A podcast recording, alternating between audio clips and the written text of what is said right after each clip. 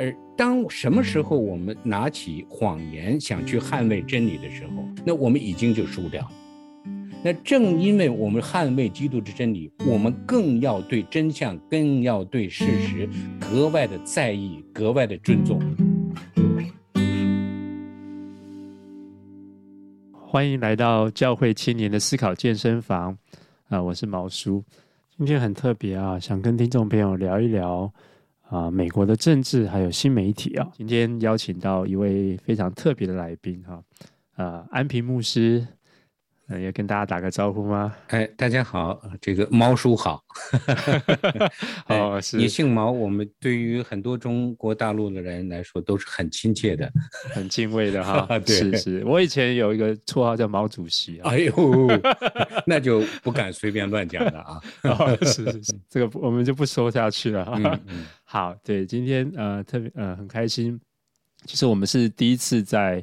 这个透过 Zoom 来交谈哈，也是第一次见面哈。对，那可以安平牧师，你可不可以先稍微简单自我介绍一下？那我刚才讲了，我是呃出来自于中国大陆，出生在河北，大概九八年的时候我来到了美国，嗯、然后九八年啊，九八年呃也二十多年了，嗯哦嗯，然后呃很快就信主，然后。很快就加入到这个媒体机构来服侍，那所以你以前是做跟媒体相关吗？在没有来美国以前没有没有啊，没有啊。哦，是啊，嗯，OK，只是属于我说呃属于文艺青年嘛啊，哦，文艺青年 就是属于比较爱好，嗯，OK OK，对，那然后后来在这个远东啊，嗯，良友电台服侍了十几年之后。那个时候经历到这个新媒体的一个比较大的一个冲击嘛，嗯嗯，后来我就专注到新媒体施工的开展推广，还有一点研究上面，就加入到了普世佳音，啊，直到现在也都哦八年了吧，八哦普世佳音这个机构哦，嗯，对对，我们刚才聊到安平牧师在的这个城市哈，非常特别，嗯，是我是跟出版相关的，所以特别。想要去那个城市啊，可以 跟大家介绍一下。对，那就是密西根州的呃 Grand Rapids。也许这个城市对于很多的基督徒来说都不熟悉，但是你如果读那些基督教书籍，特别是英文书籍的话啊，对，你看那个出版的那个地点，绝大部分都是在 Grand Rapids 出版。有哪些啊？Edmond 对不对？Baker 都在。Baker 对啊。基本上就三大可能都在，现现在有有一位新秀，那就是我们普世佳音中文出版。不，我我我是讲啊，其实我们也发现，自从我们搬到了 Grand Rapids 之后啊，我忽然发现我们好像沾染了这个出版的基因啊，所以就那时候过去这几年，我们每年出四五本书。啊哈，呃，过去一直专注着新媒体，现在啊，在这个微信啊各方面不能做了，所以我们会致力成为一个新媒体导向的新型的出版机构、出版施工。哦，所以我们希望在未来的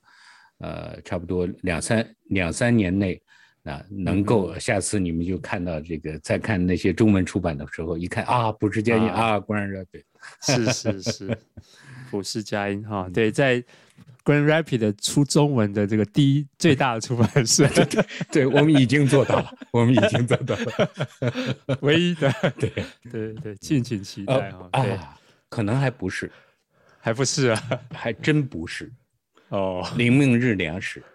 哦，是吗？哎，灵命日粮其实就是他做灵修读物的，在这个出版、印刷都是在这 Grand Rapids 本地。他们以哦啊，这是我们的目标。OK OK，对。不过今天就是也是因为他们出了这本书哈，嗯、呃，这本书叫做呃用爱心说诚实话：二零二零美国大选观察与形势哈，所以我们才有机会可以接上线哈。那我们可不可以聊一聊这本书出的这个背景嘛？呃，这本书基本是是被骂出来的，因为我们知道，其实是，嗯、呃，哎呀，讲起来真是，呃，真是就好像我在这个这本书的前言里面说起来，这个第一句话就是，呃，叫回首二零二零啊，或者说往事不堪回首，不是回首的时候是五味杂陈，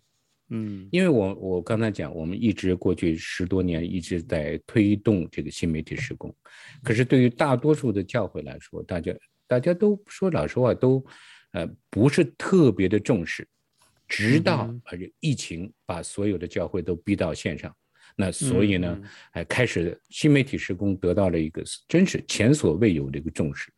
差不多是九十月份、十月份大选开始的，是。啊，那一。哦，我们忽然发现，糟糕了。那因为呢，呃，这个时候大部分的很多的，呃，这个因为这个疫情的关系，很多的牧者，我们也一直鼓励牧者可以多开这个呃 podcast，开 YouTube 啊，嗯、做这个分享，嗯、因为这是个大，这是一个时代的一个特征嘛，潮流啊，对，那必须要这样的啊。那呃，教会本身又是天然在这方面是有这个优势可以去做。那可到等到这个大选的开始的时候，我们就发现，啊，这个各样的假消息，各样的阴谋论，啊，嗯，如期而至啊。然后呢，很不幸，匆匆进入了这个开始使用对这个进入到媒体跟这个社交媒体啊，这个时候，那很容易的呃，基督徒。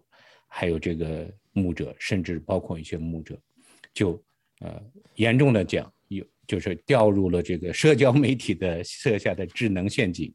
然后呢，嗯、而且被一些媒体的一个特质，那些的一些夸张放大的一些的东西，再加上政治人、嗯、政治人物的一个宣传跟一个操控，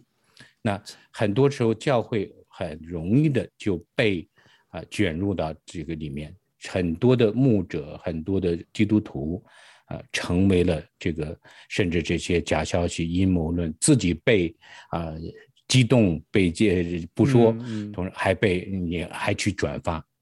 那转发之后，其实在呃带来了很多的一些的这个大家的一个争吵啊、呃，甚至是呃分裂啊，是、呃、到最后其实对呃整个社会对你教会的对基督徒的观感。都有很负面的一个影响，啊，所以这就是我们那个时候，我们看着不行不行，我们做媒体做了，我刚才讲了十几年，我做做新媒体的时候，嗯、特别是那个，我跟你讲，我们在二零一七年的时候，可能嗯、呃，你你嗯那个时候我们还还不认识，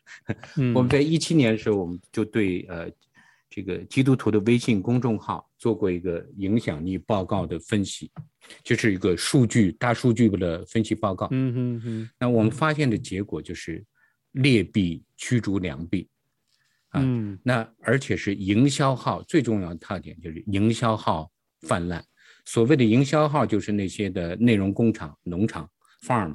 那就是他其实自己没有信仰的，啊，他只是看这个东西呢。呃，什么东西对对基督徒的胃口，他就生产这个内容去赚流量的。嗯、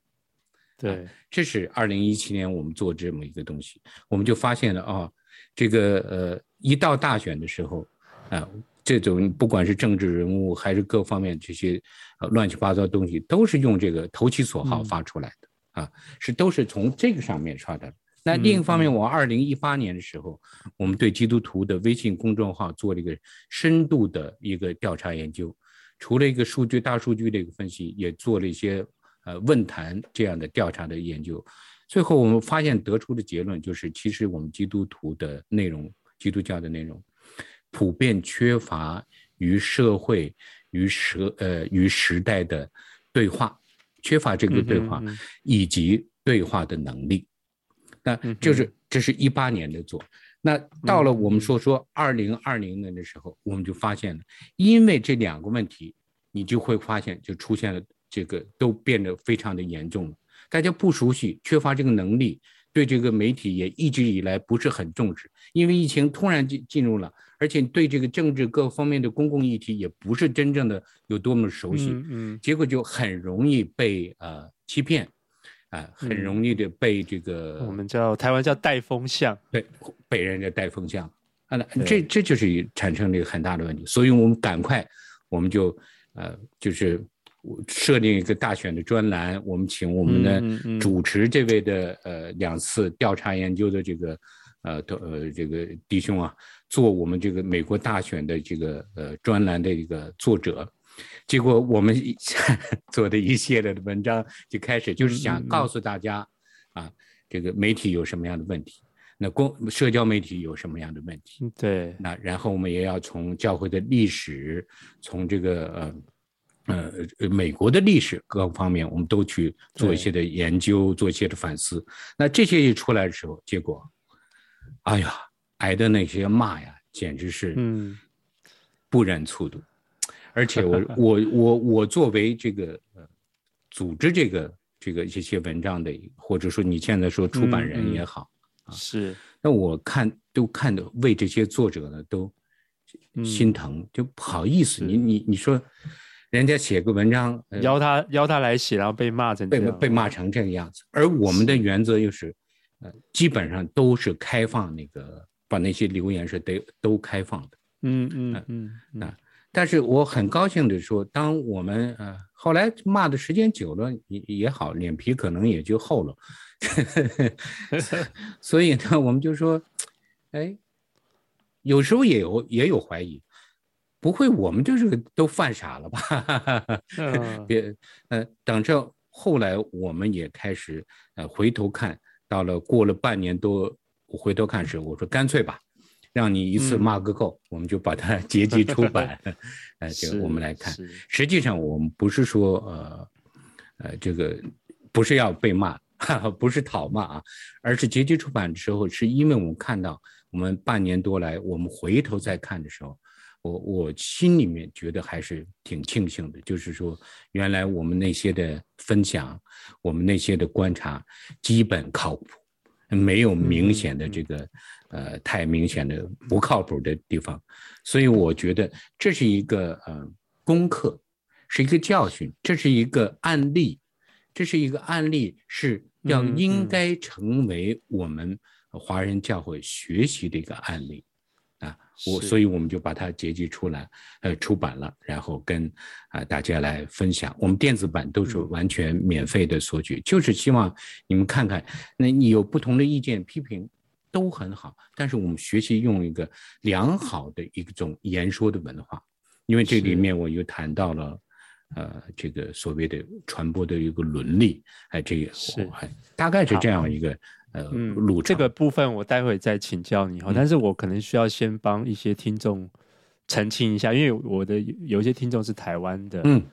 那就是呃，一方面我们先知道说，其实，在这种这种假新闻的传播，嗯，在这书上好像也有看到是，就是那那部片子嘛哈，那个 Social Dilemma 是，对对，假新闻传播是是是是六倍还是怎么样？就是速度嘛。对，速传播速度快。那我们基督徒其实是没有任何的抵抗力的，就是甚至我们更也是同样同样容易受受到影响。对，而且是你立场越强烈的人，若容易受影响。你的呃这个呃正义感越强的人，是非更比较分明的人，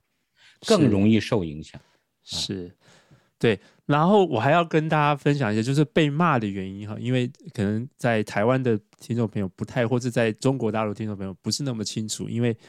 啊、呃，其实就是说在北美的时候，因为在二零二零的选举，应该是这长期以来哦，但是这几年是特别的激烈，这个两两党的对立哈，嗯、特别是川普在选这个跟拜登的这个，可能大家翻译不一样啊，他们在这个选举是闹得非常的 热烈哈。甚至有一个倾向哦，待会安民牧师可以帮我们回答看看，就是说，哎，为什么华人的基督徒，或者是说北美的这种福音派的基督徒，会特别偏向共和党？嗯，嗯，就是说，实际上共和党、民主党也里面都有基督徒，也有都很好的基督徒。嗯哼，那其实他们里头的价值也有，就是说，也都有跟基督教价值有关哈。嗯，但是为什么好像哎，华人基督徒就特别容易？呃，偏向共和党，偏向川普，然后以至于说，当媒体如果没有，或是教会没有，有些人没有，好像挺川普的时候，就就会被贴上了一个好像 是一个不好的基督徒的这种的标签。嗯，嗯，这个我觉得也是蛮有意思的一点，就是其实我们、被骂，我没有想到的是啊，我们根本没有说你应该支持谁或者不选谁或者这些东西哦，这个、其实都没有说，对，这不是坦白的讲，不是我们关心的一个重点。我们只是说了，比如说我说拜登当选，他发了做这样的做了一个呃，他这个你只是陈述了一个事实的时候，就被骂的一个狗血喷头。嗯嗯嗯这个就我觉得这是一个，哦、这就是呃，让我们对我来说是非常出乎意料，并且是我觉得呃，值得我们去特别警醒的。所以，我们这个里面并不预测，从来没有预测的时候，而且我们也不认为这是一个呃，要拿这个去做分野呃这一个标准的呀。嗯、所以澄清一下嘛，你。这你们机构贵机构不是左派的机构吗？不，这个我们大家这就很有意思，就是我们很 习惯用很喜欢分类跟右来分。对啊，今天我我我的意思，我们的理解，其实今天啊，不管左跟右，起码我们特别是对于我们基督徒来说，我们应该有一件。事情，我们回到尊重事实的上面，是，这是一个基本的态度，那，所以我们说要说诚实话，啊，这是这尊重事实是必须的。那另外一个，我们在不管说什么的时候，我们希望我们能够用爱心来说，嗯。啊，我觉得这是作为基督徒来说跟别人很大的一个不同，那这是应该我们去呃持守的，而这个原则。我觉得是高过了左还是右？是，对，是，对，我觉得很有趣哦。基督徒常喜欢把真理这个字放在口里哈，可是实际上，其实我觉得看见真相这件事情其实更重要。就是说，对，其实真相跟真理其实它背后可以可以是同样一件事情。就是说，你不能够老是说真理，比如说呃，不能够超速哈。呃呃，速速限是五十好了，可是实际上你你前面看到有人就要停下来，或者是呃前面有有有一堵墙，这个真相的问题，就是 reality，你看到墙就要停下，你不能够你不能够不去看到现实的状况哈。但是我觉得发现说，哎，其实特别我们在某种意识形态，或是对于某种价值的强调之下的时候，我们很容易就看不见真相，我们就很容易去受。这些的影响啊，对，其实我这个这呃用这个段经文做我们的文章，也做这个这本书的题目的时候，我我也心里做好准备，就是因为其实呃我自己也在查考，大家也就很多人就告诉我说，哎呀，你这个所说的这个城市化，本来叫 the truth 啊，是真理，嗯、特别是在以弗所说的话，大家讲的你应该是讲耶稣基督的真理啊。因为这前面有你看到上下文的时候，他是也不要受了这些异教的这个蛊惑嘛？那诚然如此，我完全同意啊，这是一样。但是一件事情，我觉得这个要呃，我是本身我很我是和合本的粉丝了，我觉得他翻译的非常的好，因为这里面初次在翻译的不光是真理，其实很多是叫城市化啊，有的时候甚至是一个诚恳各方面的理解。正因为我们所传讲的是耶稣基督的真理，所以我们必须用诚实话。那因为真理是不可能用谎言去表达的。嗯。而当什么时候我们拿起谎言想去捍卫真理的时候，靠谎言去捍卫真理的时候，那我们已经就输掉了。所以我觉得这就是一个伦理最基本的一个原则，就是正因为我们作为基督教。呃，作为基督徒的呃基督教的媒体，我们每一个人基督徒作为基督的媒体，那我们是捍卫真理的。那正因为我们捍卫基督之真理，我们更要对真相，更要对事实格外的在意，嗯、格外的尊重呃尊重，这才是我觉得才是一个呃合适的一个态度。是，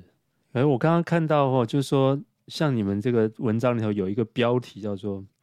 只有共和党才能救美国，这个标题应该会被骂。会呀、啊，会呀、啊呃。我呃，我们已经这个呃，其实这是我觉得这个问题就是很嗯很明显的一个、呃、很有意思的一个问题。就是有呃，就是你刚才所说的，我们不管是呃这个福音派的这个基督徒，还是包括我们特别是北美华人的基督徒，大部分我们都会认为这个共和党是呃这个比较跟好像跟基督教比较天然亲。嗯，嗯，好，那我也觉得好。那你如果想要认同他的这个呃所谓所谓的一个价值，那么我觉得所讲的那个。同样道理，所讲和所行的需要有一致，嗯，你才能够。那这里面还回到另一个问题，这个因为这篇文章面文章讲了很多的这个历史嘛，啊，对，哎，这 其实坦白的讲，我刚才讲，我到美国这个二十多年啊，我过去也是因为一直来做对中国施工，其实我对美国的了解非常非常的有限。嗯，我的关心也非常非常的有限，直到呃，实际上直到今年的大选，甚至上次开始有些关心，在这次大选时候，我才开始，哎呀，我要看看到底是怎么样的回事，才真正的花了很多的时间去读书、去看、呃听看文章、去了解这些的事情。嗯啊，我实际上我们很多的时候，我们的我相信很有可能大多数的。移民啊，都是这个同样的一个状况，就是大部分都是参与的也很少。那而且我们本身对啊公共参与、对政治参与，我们的了解也是带着我们过去的一个背景。那我们华人，我们亚洲大家心里想的大概都是政治嘛，都是黑箱作业，都是黑暗的。那那所以我们很容易被这个 有些的阴谋论所所影响。那另外，我们只认政政治很重要的是要有一个领袖啊，我们都是看这一点。可是这我其实这个跟在美国看也并非如此啊，嗯哼。所以我我觉得这些东西都是需要我们很长的时间才能够去认真的去学习了解的。哎，才能够了解的，可能呃，你所认识的那个共和党不是，并并不是所你想象的那样。嗯嗯嗯，是，民主党可能也不是哈。哎，我们要平衡一点，平衡一点。对啊，对啊。我我自己自己对来美国也不到两年嘛，哦，但是我有一种感觉，就是说，呃，大家有一种感觉，哎，美国变乱了，美国好像。好像最近很乱，可是我这个我我会挑战这个假设，就是说，嗯，那美国以前就很好吗？你问的真好，因为我也在想这个事情，呃，因为大家都有这么一种叙事嘛，就是美国这种，我读开始读了几本关于美国历史书，说哦，我才发现，天哪，嗯，美国，美国一直都很乱，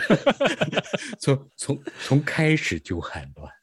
呃，而且这种分裂其实从开始都很严重。那个时候，你像啊，亲英国的保皇党，跟闹独立的这个，但也是弟兄这个反目啊，这个父子为仇啊，这样的也非常非常的多。且不说内战，嗯、且不说一直都是一个痛的这种种族的一个问题。哦，我我觉得，呃，其实真的不是现在如何。那当然，这次最近是比较严重，嗯，又是到了一个比较严重期。可是你要看历史上，那真是我我觉得还有一个感觉，就是说，好像有一些人想要认为说，美国是在一种清教徒的一种治国，他从原来有一个非常美好的愿景，然后现在好像偏离了他。可是如果真的好像多了解一下历史的话，就是发现清教徒。的这个历史也有很多黑暗的地方哦，也不能够 说它就是一个 一个理想的。有的时候可能你庆幸没有生活在那个时代吧，啊，是可能。而且如果你拿现在的观点来看，你要是生活在那个时代的话，可能你这些的问题啊，可能都是严重左派。怎么说？那你你抱持这些的观点，肯定在那个时候可能都是你所呃。嗯，当时那个时代人无法想象。哦，OK，我想，所以其实而且其实民主党跟共和党，你看它历史，他们的关注上有很大的一种，甚至是有很大的一个变化，跟对调换过来，甚至 是调换过来的。所以这些都是、嗯、都是复杂，对，很很重要一点，我觉得它是一个非常复杂的问题。我们一一八一八六零还是一八多少年，这个华人我们是被被排华的嘛？哦，对。所以当初如果要支持华人，就是说现现在我们站在这边，可以在这个美国算是还算是不算太被歧视哈，大部分情况是挺好的。但是回到一百年前，其实华人亚洲人是被排挤的。呃，你别回到一百年前啊，不用回来，不用回来。其实五十年在西雅图，对，好像很多就是这样。对，呃，其实呃没多久，真没多久，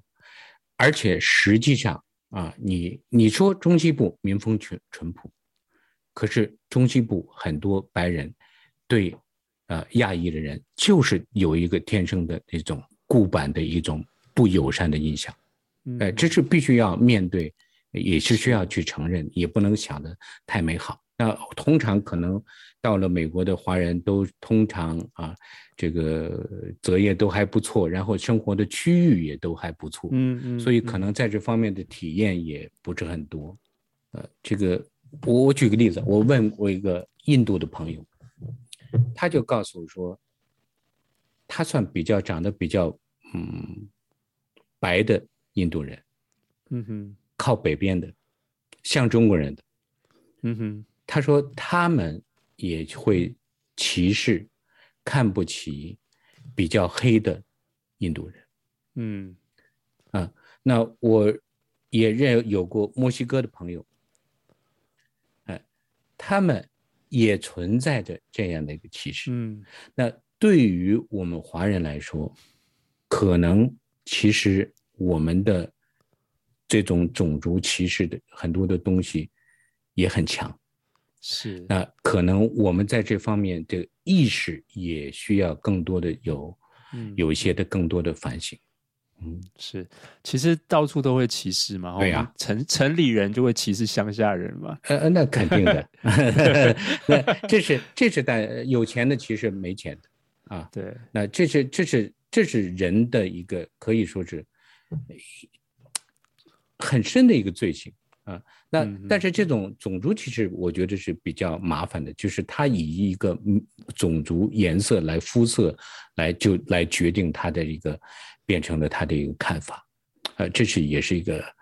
呃很麻烦的地方，嗯嗯嗯。那我们应该去，其实实际上我们首先是应该是去检讨、去反思的。其实这个我们今天没有要讨论这个这么多话题的，这 Black Lives Matter 其实书里头也有。也有也有提到这个，是的，对，包括这个译名啊，怎么怎么翻译，其实都会背后都带着我们自己的意识形态，或是怎么去解读这件事情哈。呃呃，不好听的话是中国我们华人比较喜欢干的，就是在这上面有点翻译上面的小聪明。你要你要说一下吗？小聪明是什么？哦，你看过去啊，这带着很大的一个歧视吧。我们把英法德。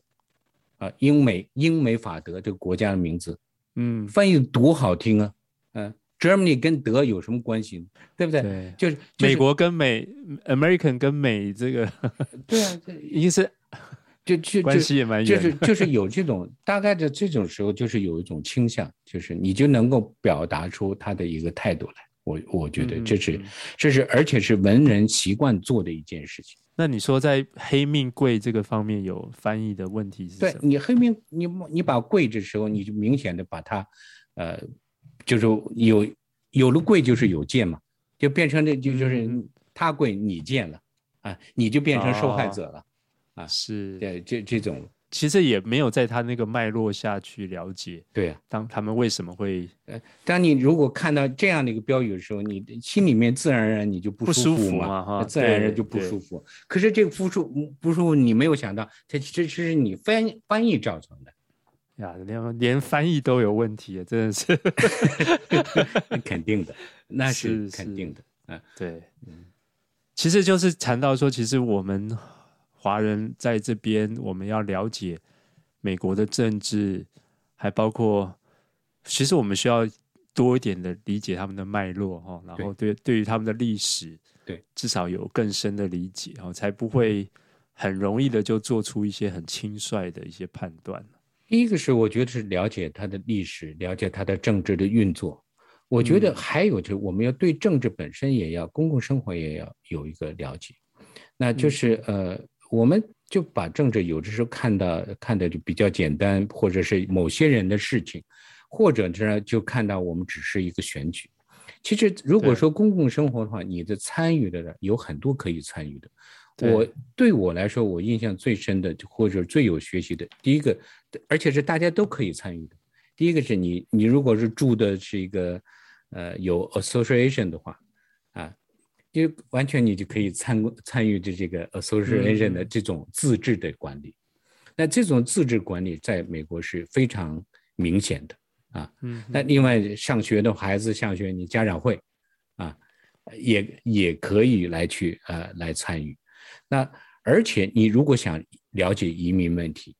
你想了解啊这个美国的种族歧视问题，其实美国有很多这样的一个机构，包括基督教做的机构，都会给你有机会的，啊，都是有这样的机会去，你会了解穆斯林的问题，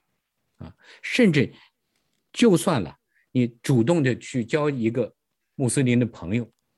这些都会帮助我们拓展我们的，呃，可以说是真正的对这个整个这个了解，而这个本身其实就是对公共生活、对社社区生活的一种直接的一个、嗯、更直接的一个参与。是，嗯，我们这个台湾我们叫孙中山嘛，他说政治就是管理众人的事嘛，嗯、其实就是每天生活就是政治嘛，家里也有政治，教会也有政治。对。那其实人在一起就有所谓的政治，但是我们中中国人是理 理解是是有些人来管理众人的事，但是美国这个民主社会它其实是众人管理众人的事，是是是。是，这也是跟我们的民族性有关了哦，对，也是需要需要操练，需要学习嘛，学，嗯，对我，但是我觉得一个很有趣的一个问题哈，就是说，因为我很喜呃一位神学家侯活士嘛，我记得应该是他说就是。他其实他认为，其实教会也是一种政治，就是教会其实我们应该要表现出一种另类的政治嘛。对，因为世界上的政治就是你争我夺，吵来吵去，两党对立。那教会表现出来的政治，应该是在爱里说诚实话嘛。嗯，可是我们如果说教会政治的时候，你说这个词的，首先我们想到的不是用爱说诚实话，想到的都是黑暗。对不对？是讲的都是黑箱作业。你看这个就跟我们本身对政治的一个定位都有都有关系。在教会，我们还有一个传统，就是不谈政治，因为政治太难谈了，会会会吵起来，会吵架。对对的。那怎么办呢？所以我们要来谈谈怎么怎么谈？不不谈是一个，只是一种逃避嘛，对不对？好，其实这是也是呃很有意思。我我刚才讲我我搬到这 Grand Rapids 大激流城嘛啊。呃，这个是一个基督教的基基呃出版的大本营，有人是就是这么说了，是它有很多的这个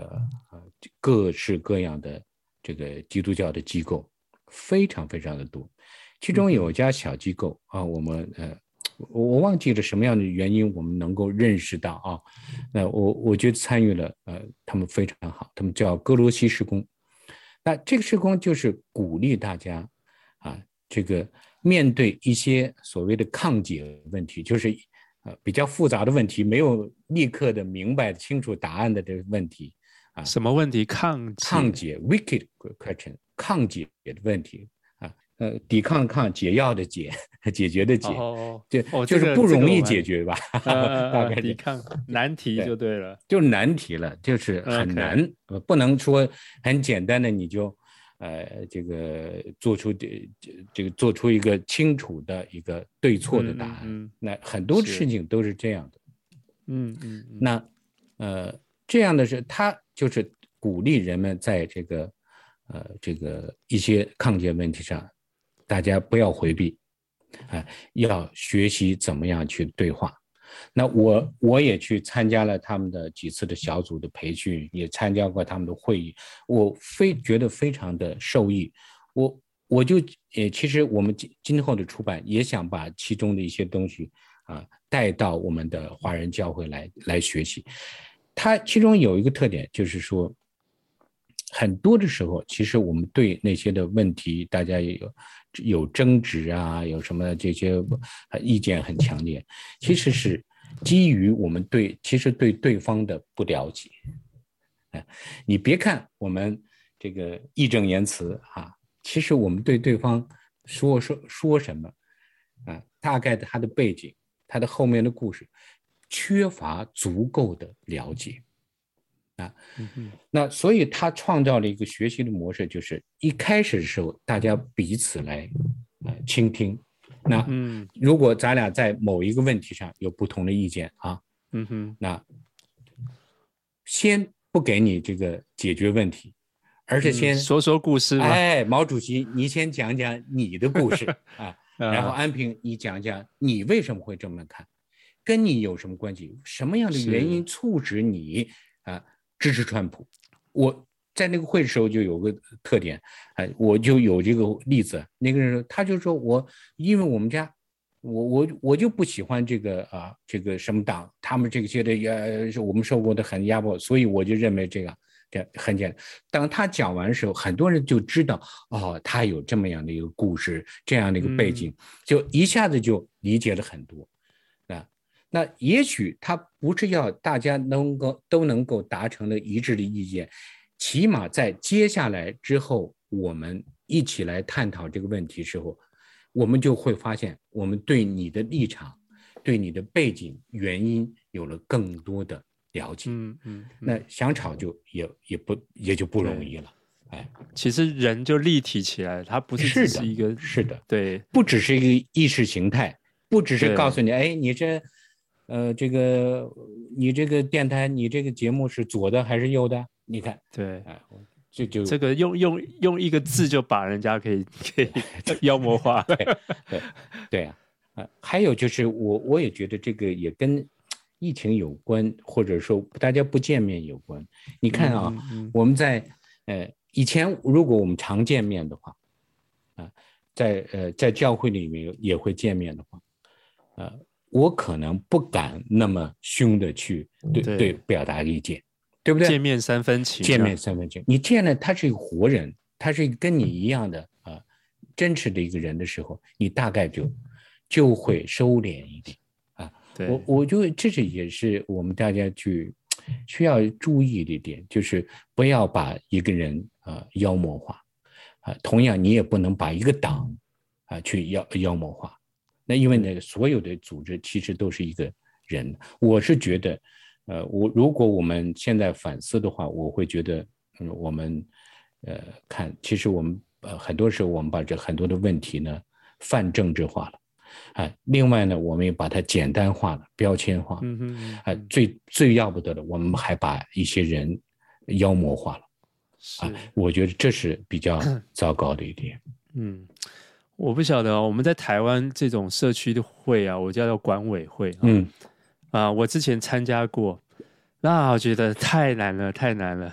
你看，我们才几十个住户，大家就为一些事情吵成这样。嗯、每家每家有自己的故事。嗯、那我们台湾也是大选，也是吵得很很凶哈。可是对我来说，我觉得说，其实有一些人哦，他如果是出于真心的要为人民服务，我就觉得说，我已经很敬佩他，因为光处理，比如说。这管委会几几十户的人的的问题就很难了，嗯、何况你是要处理几百万、几千万、对啊、上亿人。那可是为什么我们好像都讲了一副这事情很简单哈？那这背后其实是因为我们讲很简单嘛。对，对、啊，嗯，对，我们我们都像在看看球赛那个球评啊，这个太烂了，怎么都没投进。对，对，对，我觉得。我们在台湾有这种选举的经验嘛？嗯，但是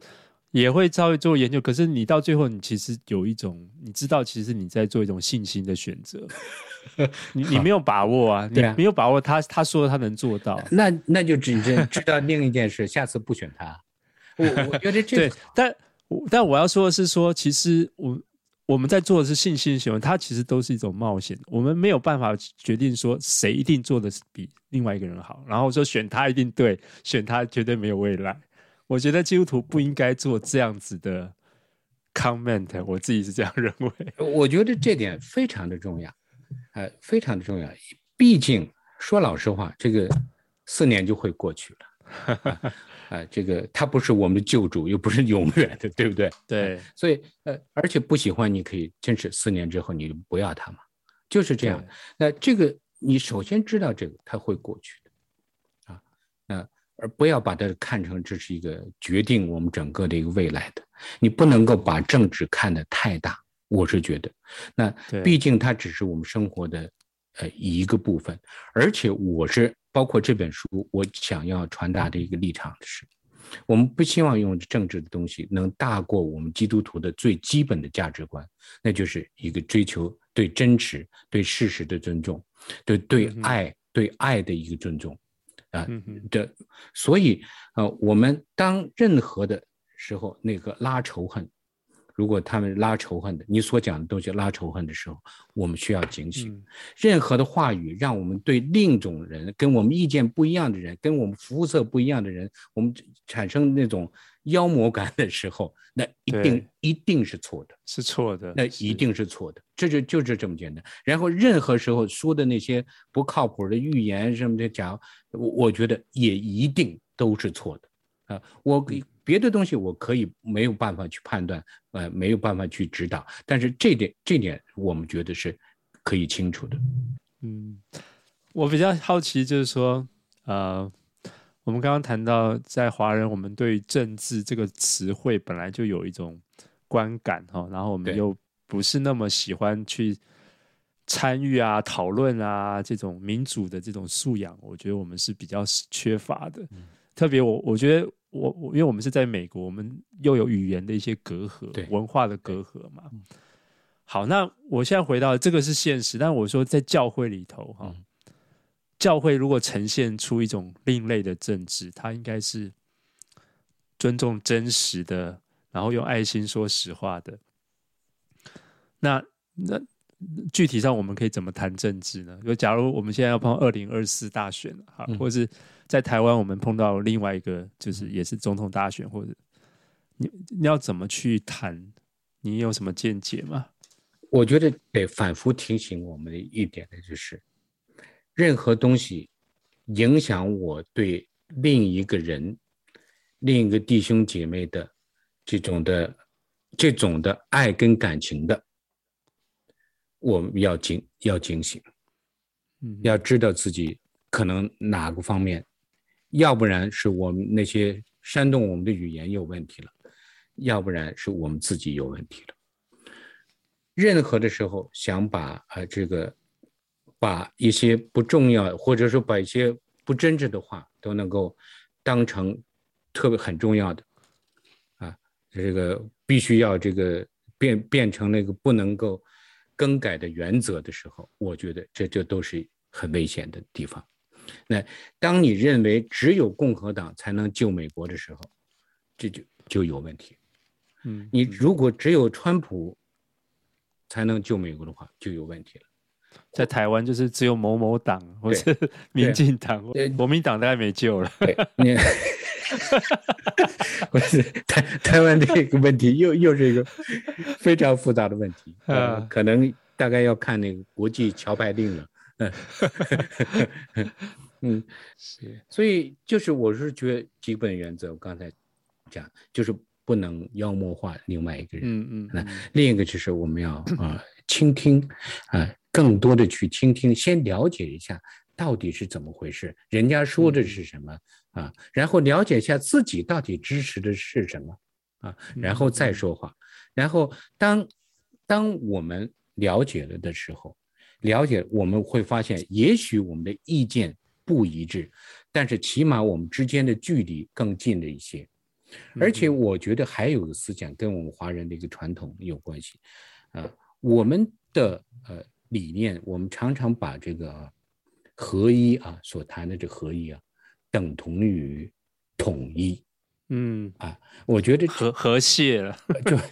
一和谐了就要统一了。嗯，可可是我觉得这个很麻烦。我们需要学习呢，求同存异。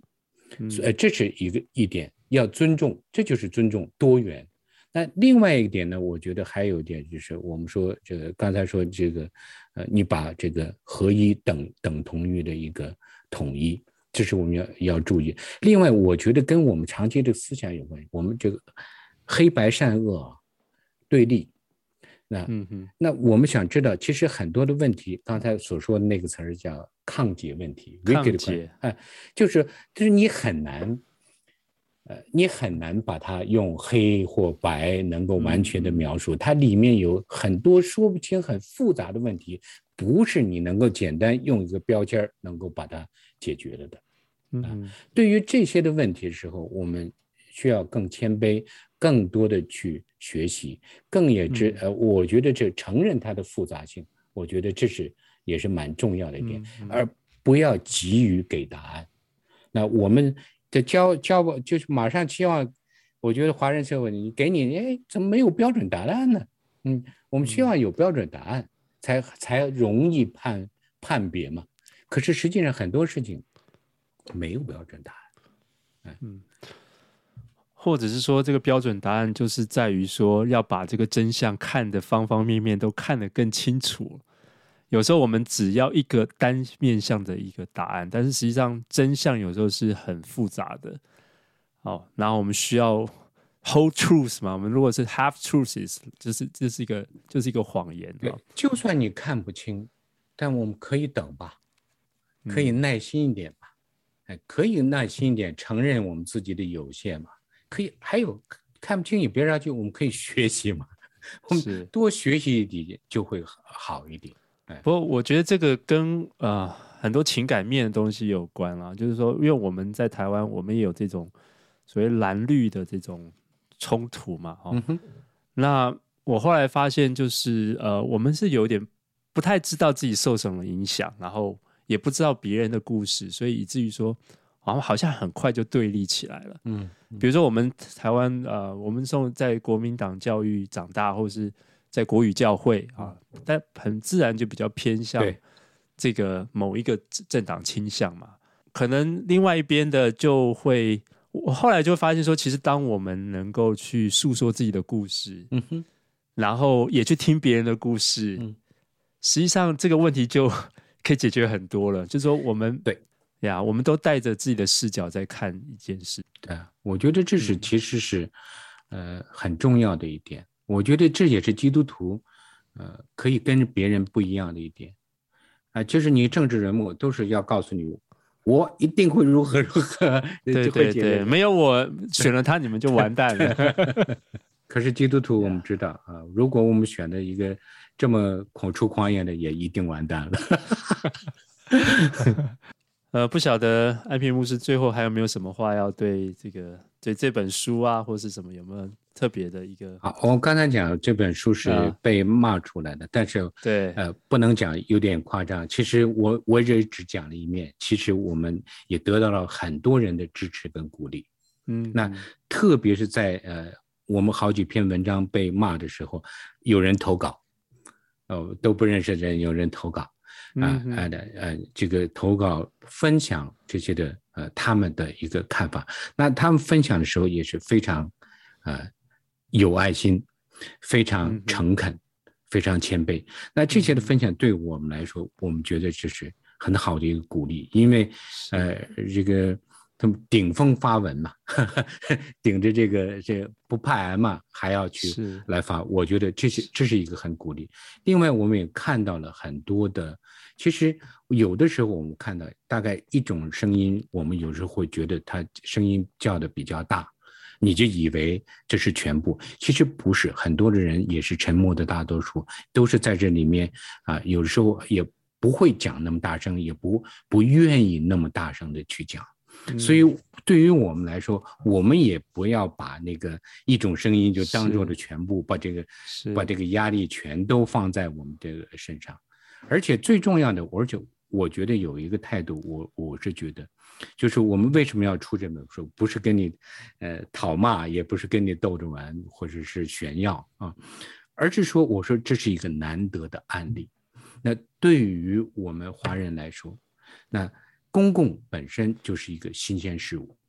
啊，对，呃，且不说又是在美国的这个，呃，呃，就我们不熟悉的这个地图的，啊，另外我们对媒体、对社交媒体都不是很熟悉。你看最近。这个 Facebook 出了一个呃吹哨人啊，讲他这个 Facebook 怎么去呃推送那些让人呃呃生气的这这个，特别是大选这些的消息怎么样？呃，然后小沙也出来这个给自己辩护。嗯，其实这是一个社交媒体的一些的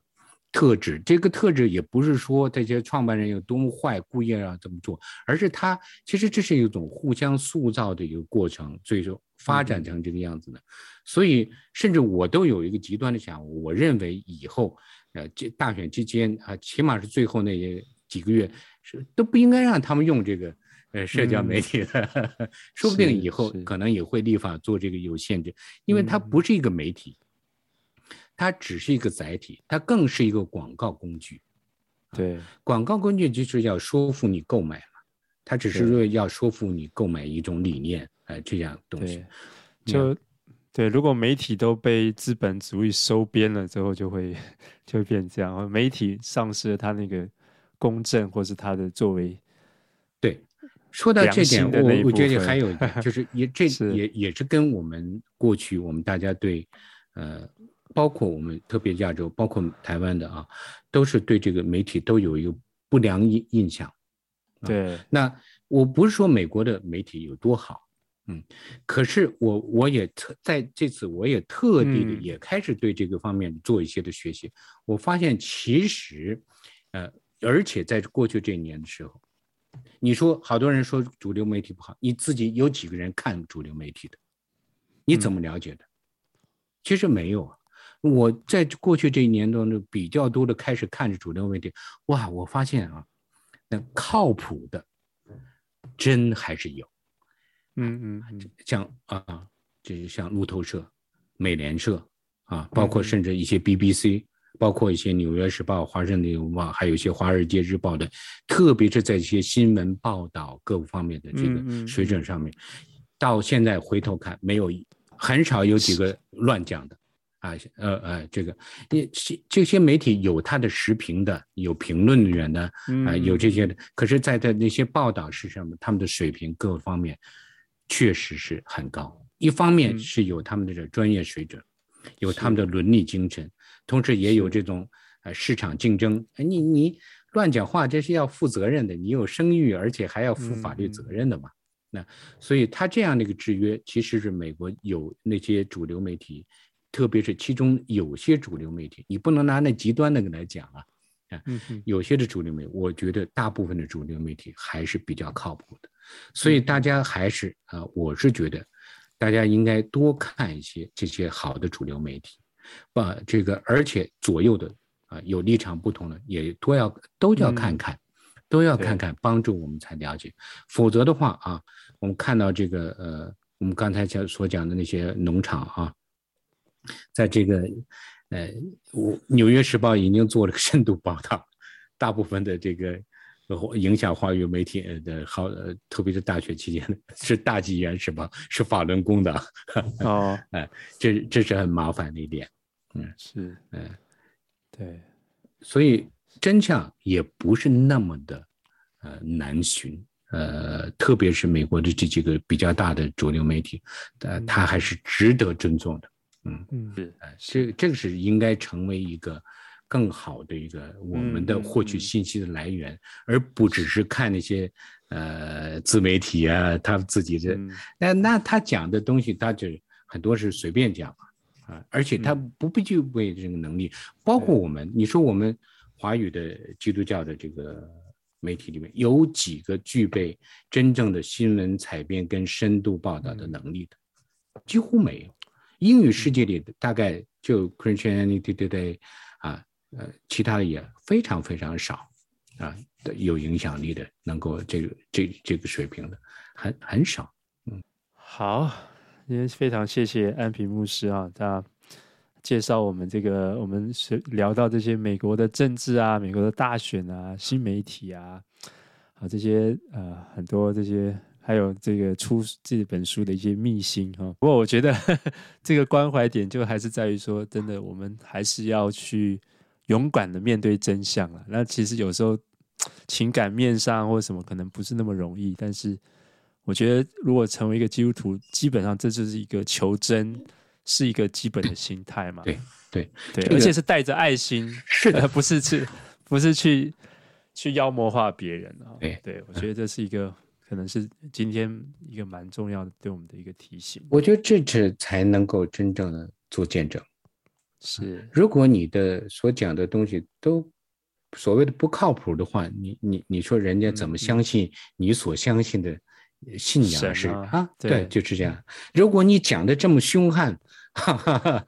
人家也怕你了啊，对不对？这这这，这这也是一个，我这就是关乎到我们的整个这个见证。啊，是那呃，我我还你讲到密心呢，我顺便打一个广告啊。